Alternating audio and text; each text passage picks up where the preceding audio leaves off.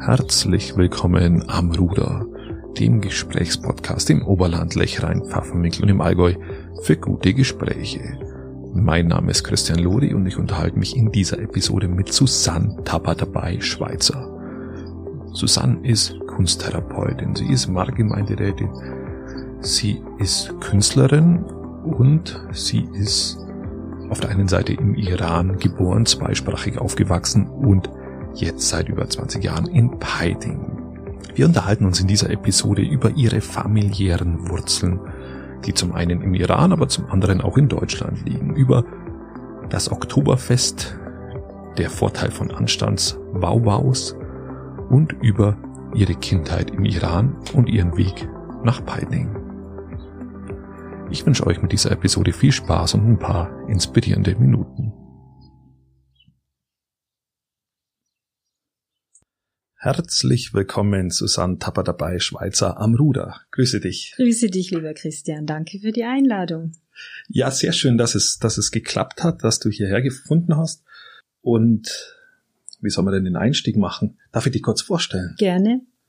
Du bist Künstlerin von Beruf und hast unterschiedliche, da kommen wir dann nachher noch drauf, unterschiedliche Bereiche, in denen du Kunst äh, betreibst und in denen du vielleicht auch Kurse anbietest und bist Marktgemeinderätin in Peiting. Wie viele Jahre bist du in Peiting? Peiting bin ich jetzt mittlerweile 15, gute 15 Jahre und dann im Vorort von Peiting nochmal sieben Jahre. Also eigentlich seit 20 Jahren hier so im Pfaffenwinkel gelandet. Und gut angekommen? Du fühlst dich sehr, sehr wohl? Ja, ich habe mich eigentlich von Anfang an sehr wohl gefühlt. Du bist gebürtig aus dem Iran, was man dir absolut nicht anhört. Ja, ich bin ähm, zweisprachig groß geworden. Meine Mutter ist Deutsche und ja. ich habe wirklich von klein auf Deutsch gesprochen. Kann man sich das so vorstellen, dass du dann mit deiner Mama immer nur Deutsch gesprochen hast und mit deinem Papa immer nur, ähm, gibt es eine Dialektform, glaube ich, eine, eine spezielle Sprache. Farsi, genau. Farsi, mhm. genau. Mhm. Äh, mit deinem Vater Farsi und mit deiner Mutter genau. Deutsch dann praktisch. Richtig, genau. Und äh, Großeltern dann in Deutschland und im Iran unten. Ja? ja, leider hatte ich dann nur noch eine äh, Oma. Äh, alle anderen sind früh verstorben. Und beziehungsweise ich hatte dann noch einen Opa, von dem ich erst vor gar nicht so langer Zeit erfahren habe, der deutsche Opa. Das ist Ach, aber eine okay. spannende andere Geschichte. aber ein, also meines Wissens eine lebende Oma, eine deutsche Oma hatte ich. Genau, die hier in München gelebt hat, die wir auch im Sommer besuchen durften. Also das war so die Verbindung nach Deutschland. Dann, dann bist du praktisch mit, mit ihr habt von anderer Stelle gehört, dass sich deine Eltern am, am Oktoberfest, genau. am Oktoberfest kennengelernt ja, haben. Ja, richtig. Ja, das ist ja gigantisch. Also das finde ich auch immer sehr, sehr lustig, äh, drüber nachzudenken, dass meine Eltern sich da kennengelernt haben. Es war tatsächlich so, mein Vater war damals ähm, hier für ein äh, Maschinenbau-Ingenieurwissensstudium ähm, oder Kurs. Ähm, er hatte mit meinem Onkel zusammen im Iran, im Norden von Iran, eine Baumwolllandwirtschaft und da sind die Maschinen immer sehr wichtig zu bedienen und ja, genau. äh, Tiefbrunnen und da ist eben mein Vater damals hergekommen, um das sozusagen richtig gut zu lernen. Okay. Und äh, meine Mutter und mein Vater, die haben sich mehr oder weniger als Anstandswauwaus eines Dates ihrer jeweiligen Freunde kennengelernt. Also meine Mutter hat ihre beste Freundin begleitet, die mit dem besten Freund meines Vaters verabredet war auf dem Oktoberfest vor diesem okay. Topogan. Ich glaube, es sind sogar Schongauer, die ja, das betreiben. Ja, genau. genau. Und ähm, da war also dieses Date vereinbart und witzigerweise äh, wurde dann aus meinen Eltern ein Paar und die anderen zwei nicht. Also ja. so kann es manchmal gehen. Das ist sogar ziemlich oft der Fall. Ich habe immer das Gefühl, das andere ist dann so gezwungen. Ja, es kann sein. Äh, mhm. Und dann, das muss ja jetzt irgendwie Spaß machen, der Abend und und die Anstands-Wauwaus, wie du sie so schön definierst, die gehen da deutlich entspannter an. Richtig, ja, da hast du recht. Ja, und äh, um das noch kurz ähm, fertig zu sagen, also die haben sich dann so immer mal wieder verabredet und es war ja damals auch noch nicht so ganz üblich, dass man dann, äh, meine Mutter war sehr behütet, einzige Tochter meiner Oma alleinerziehend durch den Gro Krieg großgezogen und dann mit einem Iraner. Also das war jetzt damals noch nicht ganz so gang und gäbe. Aber sie haben großen, ja, eine große äh, Begeisterung voreinander gefunden und dann musste mein Vater zurück in Iran. Okay.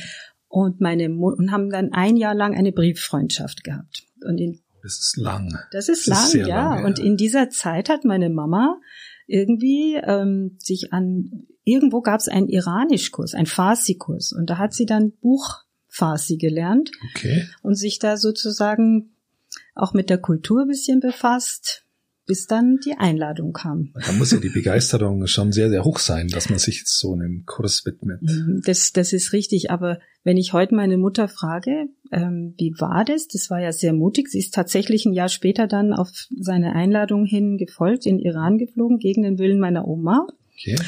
Und dann meinte sie, ja, also euren Vater fand ich schon ganz äh, nett und sympathisch und aber das Land hat mich so fasziniert.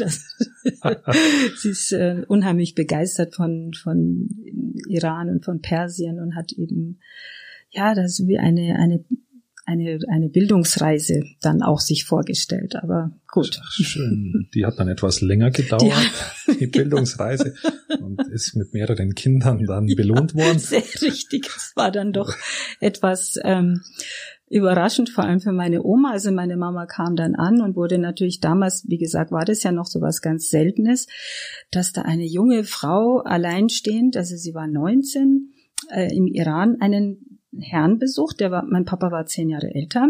Mein Papa, für den war scheinbar klar, das wird meine Ehefrau. Für ihn war das klar. Meine Mutter wollte okay. ja nur das Land kennenlernen. Also sie fand okay. ihn nett, aber Gut, und die sind dann so zwei Monate wirklich durchs Land gereist und man Sehr hat schön. und immer mit äh, im Schlepptau 14 Verwandte. also Privatsphäre sozusagen. Ja, das ist in iranischen Großfamilien so eine Sache. Aber okay. äh, sie wurde mit großer Begeisterung aufgenommen, ähm, auch so wie soll ich sagen, bestaunt, weil diese erste Szene, wo sie aus dem Flieger gestiegen ist und wo ich glaube ein kleiner Teil meiner Familie 50 Leute sie abgeholt hat. Ähm, also wir haben wirklich eine sehr große Familie. Und sie hat dann diese Menschen begrüßt auf Farsi, auf diesem Buch, also in diesem Buch Persisch, was man überhaupt nicht spricht, so im Alltag. Also sehr lustig, so vielleicht wie Shakespeare Englisch in London, wenn man so ja, äh, bisschen Oder wenn wir, wenn wir wie Goethe reden. Genau. Ja, Und das äh, hat sie, also köstlich amüsiert und nach vielen, vielen Jahren haben meine Onkels, wenn sie meine Mutter aufziehen wollten, immer in diesem Buch Persisch mit ihr geschrieben. Rose Marie, würdest du bitte?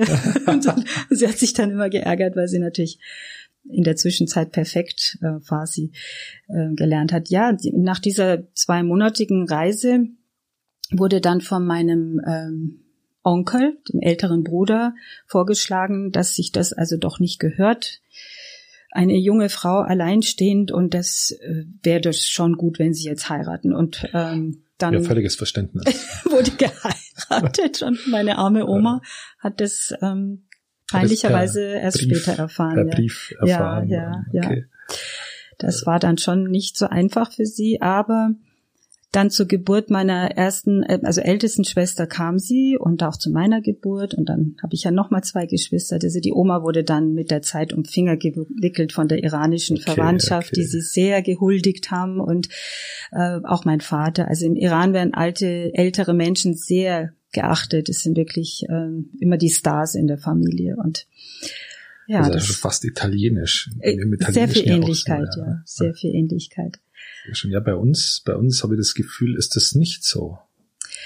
Also wenn ich mir jetzt auch, äh, auch so anschaue, was, was unsere Gesellschaft, und da gehört ja die Politik mm. mit mhm. dazu, was mm. da zurzeit so stattfindet, habe ich das Gefühl, dass das eher gegenteilige Schade, Entwicklungen, ja.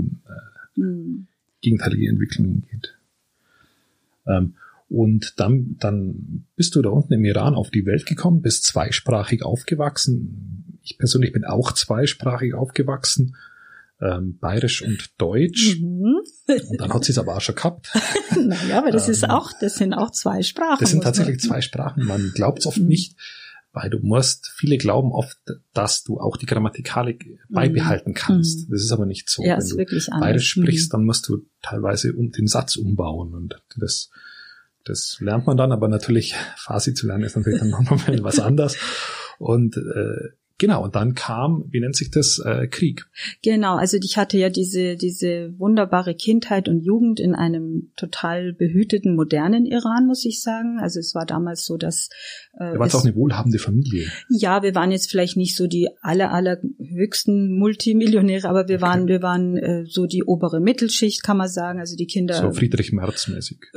ich weiß nicht, aber jedenfalls, es mangelte uns an nichts. Aber ich sag mal, mein, meine Eltern haben uns toi toi toi auch bodenständig ähm, erzogen. Und es war auch wichtig, dass man nicht irgendwie zu überheblich irgendwie mit Geld auch umgeht. Und ich denke auch meine Mutter ist durch im Krieg groß geworden. Und mein Vater war auch eher aus einer Bildungsfamilie und es war wirklich eine wunderbare, Fam äh, so eine Großfamilie, in der ich groß geworden bin. Und die in den Sommerzeiten durften wir unsere deutsche Oma besuchen. Also ich hatte ja. wirklich ein absolut ähm, gesegnetes Kindheitsalter und Jugend. Und wir konnten ja ähm, ganz normal in Jeans als Mädchen und junge Frauen äh, uns kleiden und äh, es Musstet war ihr Kopftücher tragen? Damals eben nicht. Das war das Schöne. Also das gab beides. Es gab diese das moderne Iran, wo die Frauen damals zum Beispiel in den 70er Jahren auch mit Miniröcken und all das, was Mode okay. war, sind die auch rumgelaufen.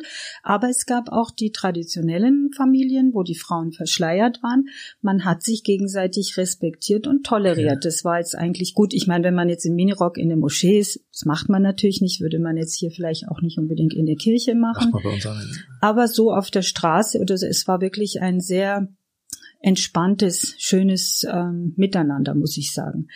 Und dann fing es eben an, diese, diese Zeit, wie ich 17 war, mit der islamischen Revolution, wo das halt immer mehr auch ähm, propagiert wurde. Der Westen ist schlecht, alles Westliche ist schlecht und ähm, das endete dann eben in dieser Revolution.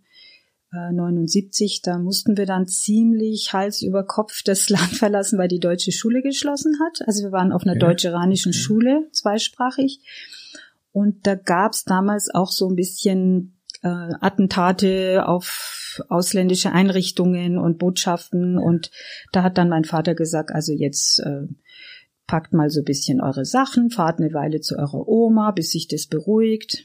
Naja, und dann saßen wir hier und konnten nicht mehr zurück. Also dann war, war erstmal. Ähnlich wie es dann damals deiner Mutter ergangen ist, die dann einfach ja. im Iran geblieben ist, dann seid ihr einfach in Deutschland geblieben. Ja, ja, es war schon so ein rausgerissen werden aus einer heilen äh, Kindheit und Jugend. Du bist relativ unreligiös groß geworden, relativ Mhm. Bildungsbürgertum hast du ein bisschen gesagt, aber ohne religiöse Wurzeln. Genau, so also meine, meine persische Familie, die stammen zwar äh, tatsächlich über, ich weiß nicht wie viel Ahnen rein äh, vom Propheten Ali ab. Also sie sind, haben diesen Beinamen Seyed, Tabatabai Seyed. Das ist also so eine Art heilige Endung noch. Aber äh, schon mein iranischer Großvater, der hat seine Söhne alle ins Ausland geschickt zum Studieren und er war selber ein sehr, also alles, was ich von ihm höre, dass er ein sehr ähm, frei, großer Freigeist war und auch immer gesagt hat, ähm, passt auf, ähm, findet euren eigenen Weg zu Gott, ähm, hütet euch vor sobald jemand sagt, nur mein Weg, kein anderer und irgendwie fanatisch wird, dreht euch um. Da, damals auch schon. Ja.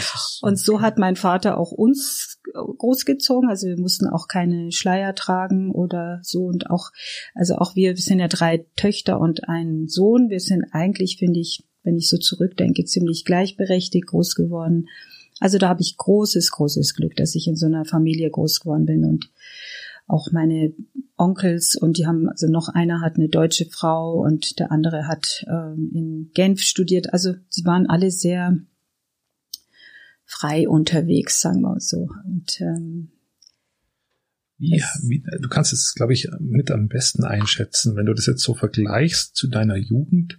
Du hast ja den Iran auch immer im Blick, auch mm, nach wie vor mm, noch. Mm. Wie hat sich denn dieses Land verändert in dieser mm. Zeit? Ja, es ist äh, eigentlich sehr, sehr traurig. Ich ähm, bin, äh, also nach der Revolution ein paar Jahre bin ich noch ab und zu hingefahren, wie mein Vater noch gelebt hat und der ist dann leider sehr früh gestorben. Er ist nicht nach Deutschland dann auch. Er kam äh, kurz, äh, genau, er kam kurz ähm, in diesen Religi äh, in diesen revolutionären Wirren, ähm, kam er mal für ein halbes Jahr, weil diese Baumwollplantagen ähm, wurden enteignet. Das war einfach in so einem Revolutionschaos wird erstmal alles enteignet und er wurde als Feudalherr deklariert. Also er und mein Onkel, dass sie das in 30 Jahren selber aufgebaut haben mit viel Mühe, war dann eigentlich gar nicht Thema, sondern sie waren einfach feudal. Ja.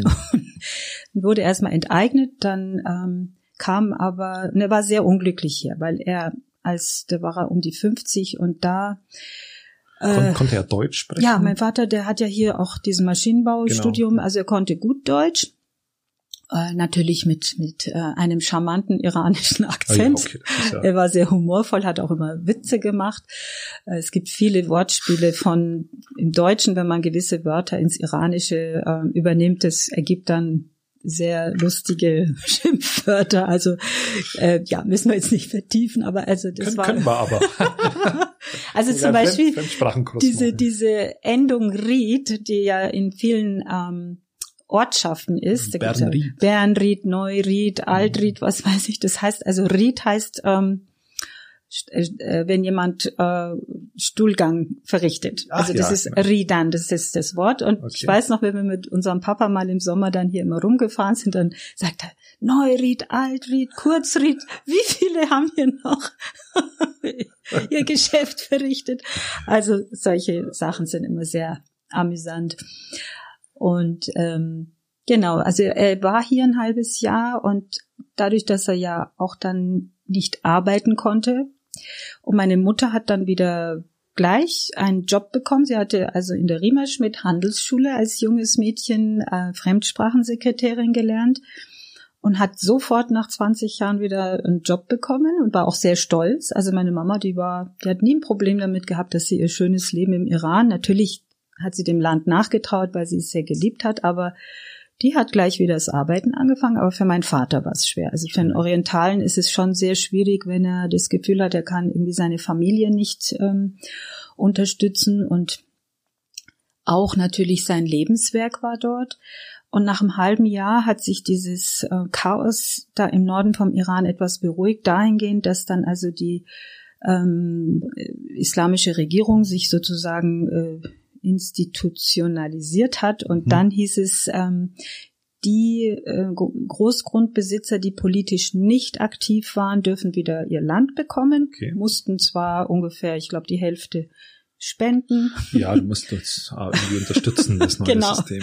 Ja. Und äh, das war dann für ihn äh, schon besser. Er ist dann runter und hat dann versucht, äh, wieder alles, was da in der Zwischenzeit wieder natürlich auch kaputt gemacht war, an äh, Brunnen oder Maschinen, hat sich dann wieder kümmern können. Er hat dann eine Aufgabe gehabt. Aber natürlich war die Familie auseinander und das war natürlich nicht so schön und auch nicht so einfach. Aber für ihn ähm, war es besser, weil meine Onkels, die jetzt zum Beispiel, der eine war Bürgermeister in einem kleinen Ort im Norden und der andere war im Senat in Teheran, die durften nie mehr das Land betreten. Also automatisch, Ach, okay. ja. Wenn du unterm Schah, also unter diesem Königsregime, irgendeinen politischen Posten gehabt hast, warst du automatisch auf der Todesliste.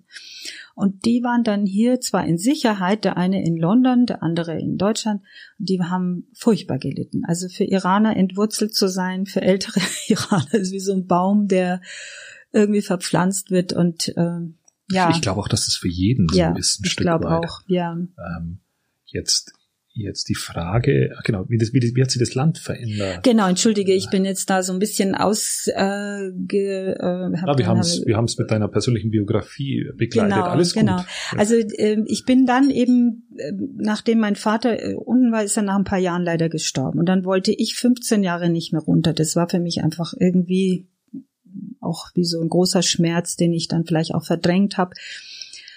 Und wie ich dann wieder zurück bin nach 15 Jahren, 16 Jahren, war das dann schon ein Riesenunterschied natürlich. Ich kannte das alles ähm, äh, in der Zeit, wo halt äh, nicht verschleiert war, wo man keine Zwänge hatte. Also es fängt halt damit an, dass man als Frau es ist Schleierpflicht, also natürlich nicht dieser Tiefe äh, wie in Saudi-Arabien, ja. aber man muss Kopf gut bedecken, möglichst so, dass man jetzt nicht die Haare sieht.